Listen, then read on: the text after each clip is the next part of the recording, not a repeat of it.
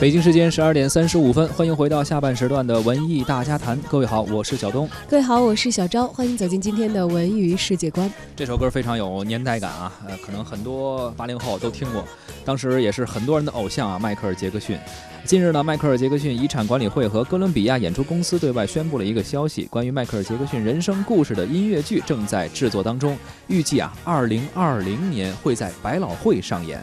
在过去呢，其实伦敦西区已经推出过一部名为《站立现场》的音乐剧，已经把迈克尔·杰克逊的人生搬上过舞台了。而《站立现场》演出到现在也已经经历了九年的时间。是。虽然演出的时间很长，票房也不错啊，但这部音乐剧呢，并没有得到太大的赞誉。它好像更像是一场迈克尔·杰克逊音乐的视听模仿秀。嗯，其实呢，站立现场的表现和反响，在某种程度上也反映了一部近呃，怎么说呢，就算是关于迈克尔·杰克逊的人生植入到一个音乐剧的这样的一个过程吧。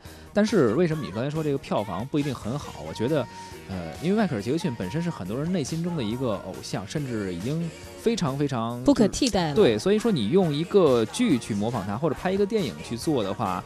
呃，我们都看过真的了，就可能对于这个模仿的就不太感兴趣。就像邓丽君离开我们之后啊，还是有很多人不停的在致敬他，模仿啊什么之类的这种演出啊，翻唱啊，但实际上他的关注度都不会太高啊。这个确实也是这类就是属于名人传记电影啊，或者特别您还是弄一音乐剧，本身这就是一个音乐人，你弄一个音乐剧，找一些呃搞音乐的人去唱他的歌，去模仿他，这个确实反正难点吧？对，考验会比较大的，因为他既然已经是以一个惊世奇才。的身份惊艳过世人的耳朵了，是的，你得要多高的艺术水准啊，才能在致敬他的时候获得更多的好评。不过这次呢，看看是哥伦比亚演出公司嘛，而且会在百老汇上演，不知道他们会有什么新的创新。反正二零二零年才会上演吧，到时候可以看一看是不是有什么变化。